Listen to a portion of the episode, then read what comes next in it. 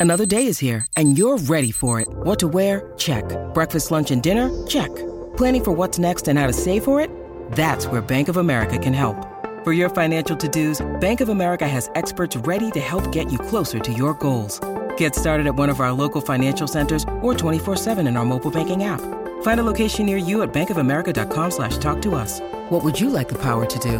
Mobile banking requires downloading the app and is only available for select devices. Message and data rates may apply. Bank of America and a member FDIC. En realidad, tu perro no tiene un sentido del olfato más fuerte que el tuyo. Las personas suelen decir que los perros tienen un olfato superior, y esto probablemente comenzó cuando un investigador del siglo XIX, Paul Broca, clasificó a los humanos como no olfateadores.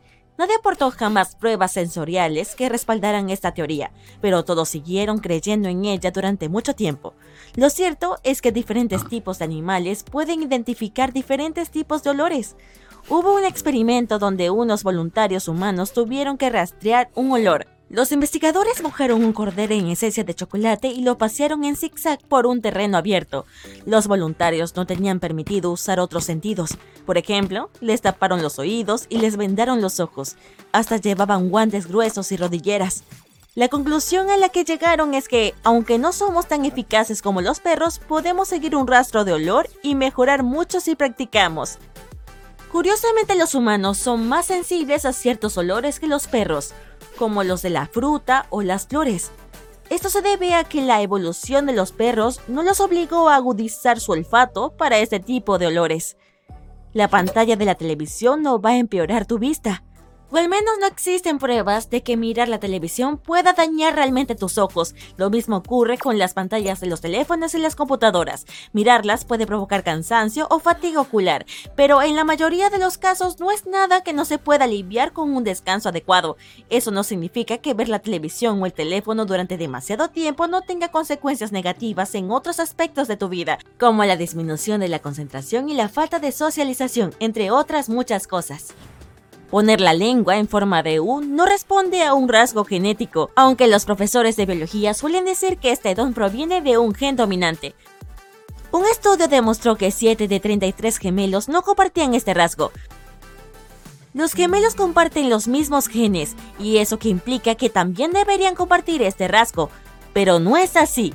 En otras palabras, lo más probable es que los genes no sean el factor que decide si serás capaz de enrollar la lengua. Y este mito sigue existiendo a pesar de que fue desmentido hace ya más de seis décadas. Si sales a la calle con el pelo mojado, vas a resfriarte.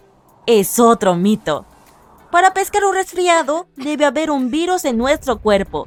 Además, el cabello mojado no es algo que te haga más atractivo para los diversos gérmenes que nos acechan. La mayoría cree que esto es cierto porque A.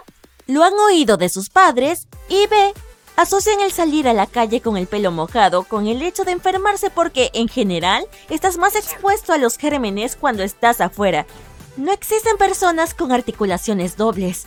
Algunos tienen mucha flexibilidad en ciertas partes del cuerpo, por lo que pueden, por ejemplo, tocarse el mentón con el codo o doblar los dedos hacia atrás. A menudo decimos que estas personas tienen articulaciones dobles, como si el secreto estuviera en que tienen una bisagra extra en alguna parte. Pues bien, no es cierto, tienen articulaciones normales, pero puede que tengan huesos con extremos de formas extrañas o que su tejido conectivo sea muy flexible.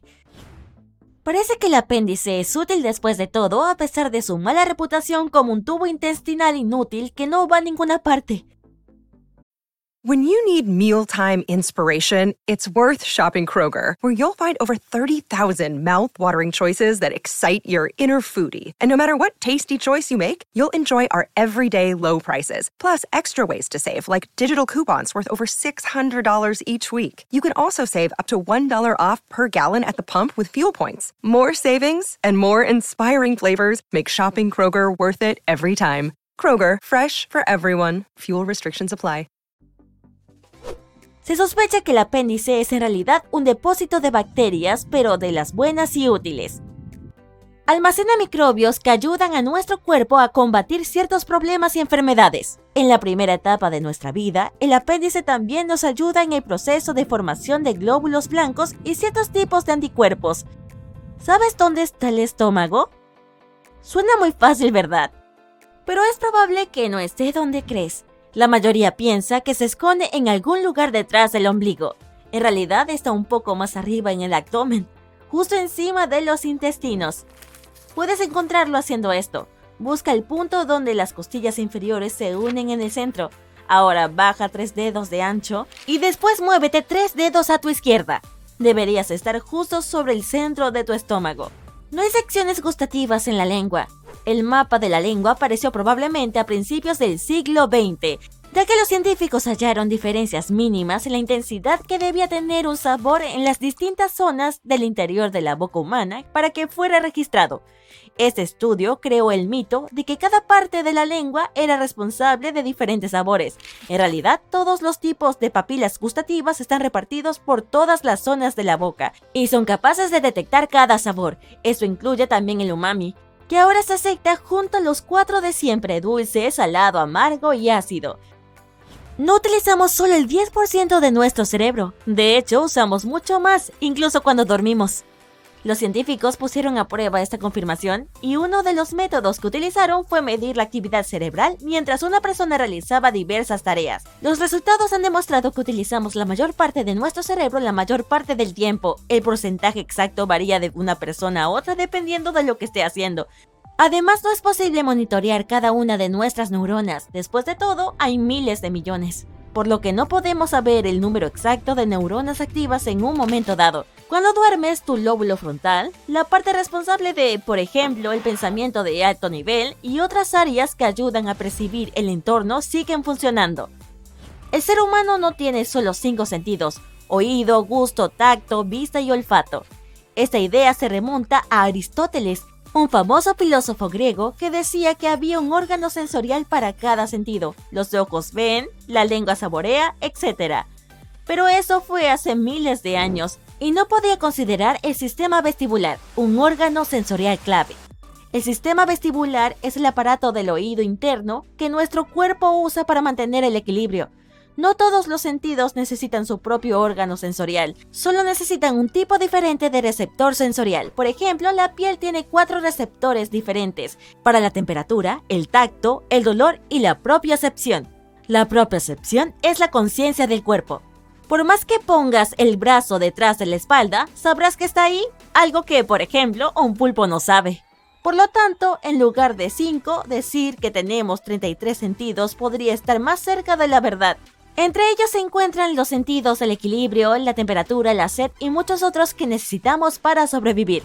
Si te gusta sonarte los nudillos de vez en cuando, no tienes por qué preocuparte. La idea de que aumente el riesgo de posibles problemas en los nudillos puede parecer razonable, ya que eso es lo que sucede cuando ejerces una presión constante sobre las articulaciones a lo largo de los años. El sonido satisfactorio que oyes se debe al estallido de burbujas en el líquido que lubrica las articulaciones. Por más que comas mucho, podrás seguir nadando sin sufrir calambres. Este error parte de la idea de que comer una comida abundante aumenta el flujo sanguíneo a tu estómago y por eso la sangre no irá a los músculos, lo que podría traerte calambres al nadar. La verdad es que probablemente no te sientas tan cómodo nadando después de haber comido una comida abundante, pero puedes hacerlo si quieres. Hasta se recomienda una pequeña comida rica en carbohidratos poco antes de una sesión de natación, dado que aumentará tu energía.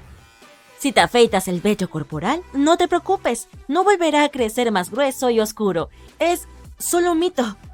Tal vez creas que habrá cambios en el color, el grosor o la velocidad de crecimiento del vello. Eso se debe a que, después de afeitarte, le das al folículo una punta plana que puede parecer o sentirse más oscura y áspera que antes pero eso es solo un truco de percepción. Una vez que el pelo vuelva a crecer, será igual que antes. No es cierto que perdemos una cantidad desproporcionada de calor corporal a través de la cabeza. Puede que te parezca así porque nuestra cabeza, pecho y cara son definitivamente más sensibles a los cambios de temperatura. En realidad, si salieras sin pantalones tendrías el mismo frío que saliendo sin un gorro. Probablemente sientas que pierdes calor por la cabeza porque suele ser una de las partes que dejamos al descubierto cuando salimos. No te preocupes si despiertas a un sonámbulo, no le harás ningún daño grave. Si lo sobresaltas, es posible que se sienta desorientado y se muestre confundido. A veces es mejor hacer eso que dejar que se levante y haga cosas que no debería hacer mientras duerme, como cocinar o conducir.